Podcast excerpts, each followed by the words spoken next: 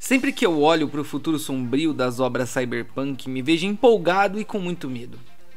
Por um lado, é uma realidade tão próxima nossa, o avanço tecnológico, as cores neon que deixam a cidade acordada mesmo à noite. Por outro lado, as megacorporações, o megacapitalismo, a vida humana sendo uma peça descartável menos valiosa que um chip de última geração. Mas o mais inquietante dessa reflexão é a pergunta que não foi respondida: Como isso tudo começa? Como podemos perceber que as coisas degringolaram e foram ou estão indo para o caminho errado?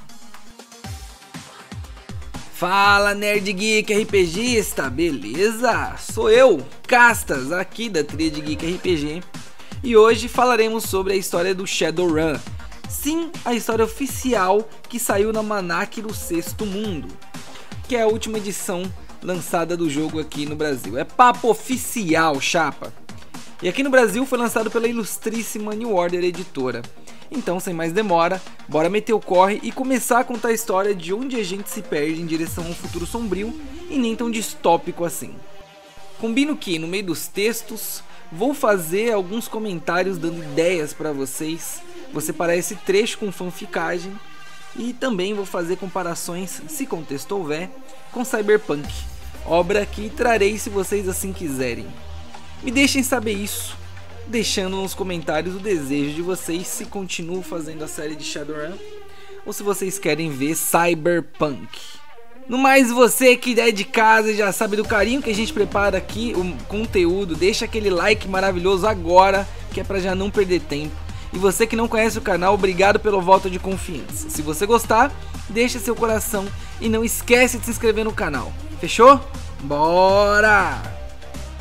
Tudo começa em 1999. Naquele período, uma empresa norte-americana chamada Ceretec tinha severas dificuldades para fazer seu trajeto, adentrando e saindo de Nova York para levar seus produtos. Isso se dava ao fato de que multidões que estavam fazendo diversos tipos de manifestações acabavam por atrapalhar e não colocar os trabalhadores da Ceretec em segurança. A empresa, preocupada com a integridade física dos seus trabalhadores, resolve agir de forma legal e de maneira apelativa, é claro. E gente, organização que se preocupa com funcionário para mim é novidade. Logo no início de janeiro, especificamente dia 8, os membros do Sindicato dos Caminhoneiros decidem entrar em uma greve intensa, o que gera uma falta de alimentos severa na cidade de Nova York.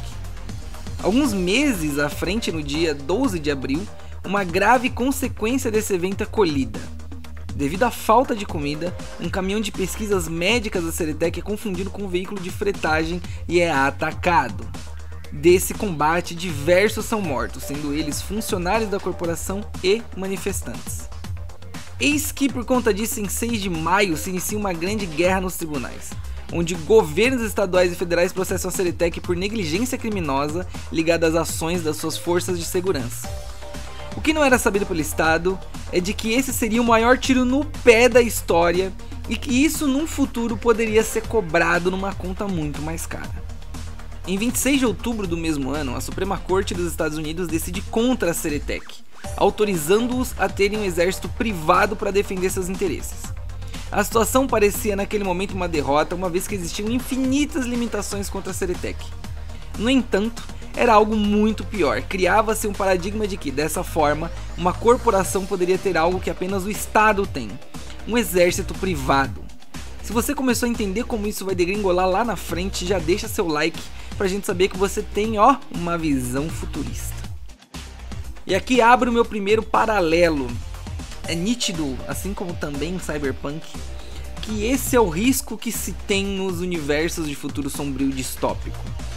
Que as megacorporações consigam de alguma forma começar a ter os mesmos direitos ou direitos semelhantes ao Estado, ao governo. Então, exército privado é, é uma coisa que também acontece dentro do universo de Cyberpunk com Arasaka e depois o próprio Estados Unidos parece que não confiando muito no seu exército cria, funda a Militech.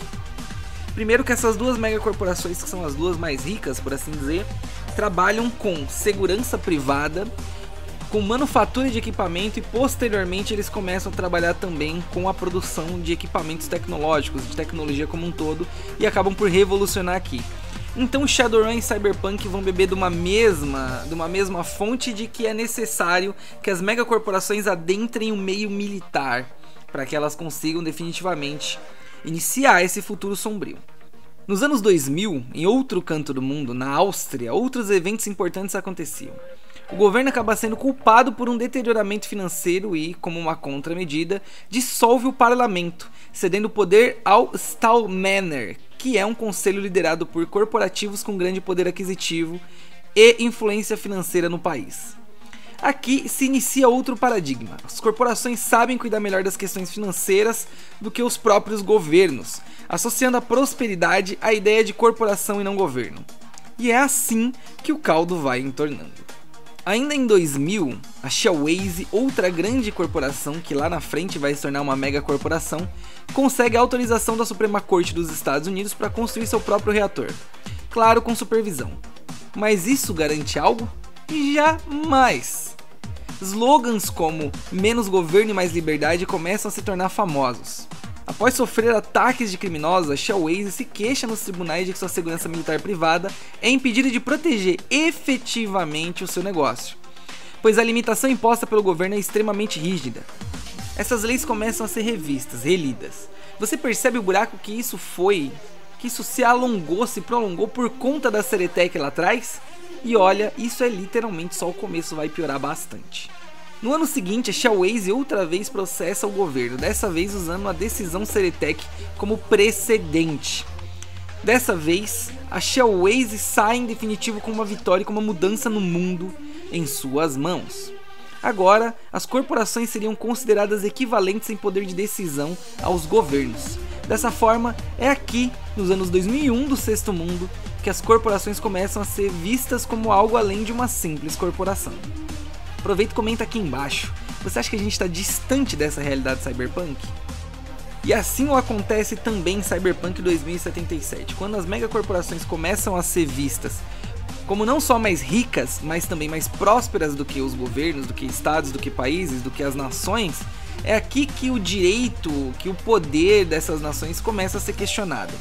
Se uma pessoa pode pagar um exército privado, por que ele contaria com a necessidade de segurança pública?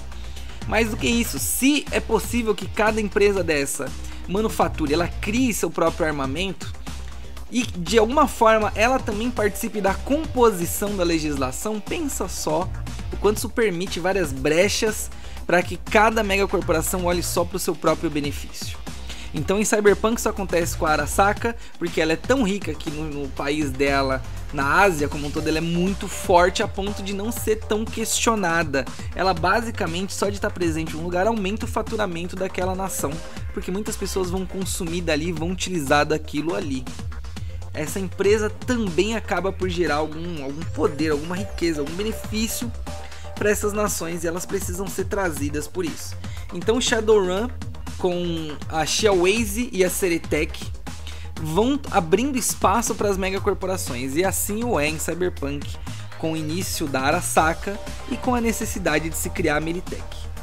Nesse momento de fanficagem, eu vou sugerir para você que você crie um prólogo da sua aventura de Shadowrun que você cria uma primeira parte para mostrar para os jogadores o poder das megacorporações nesse tempo. No momento em que as megacorporações elas estão ainda se transformando nessas megacorporações, porque elas estão ganhando direitos nos tribunais. Então tudo que acontece, qualquer é, decisão que seus jogadores tomar, vai levar ao fato de que uma megacorporação encontrará uma brecha para crescer ainda mais.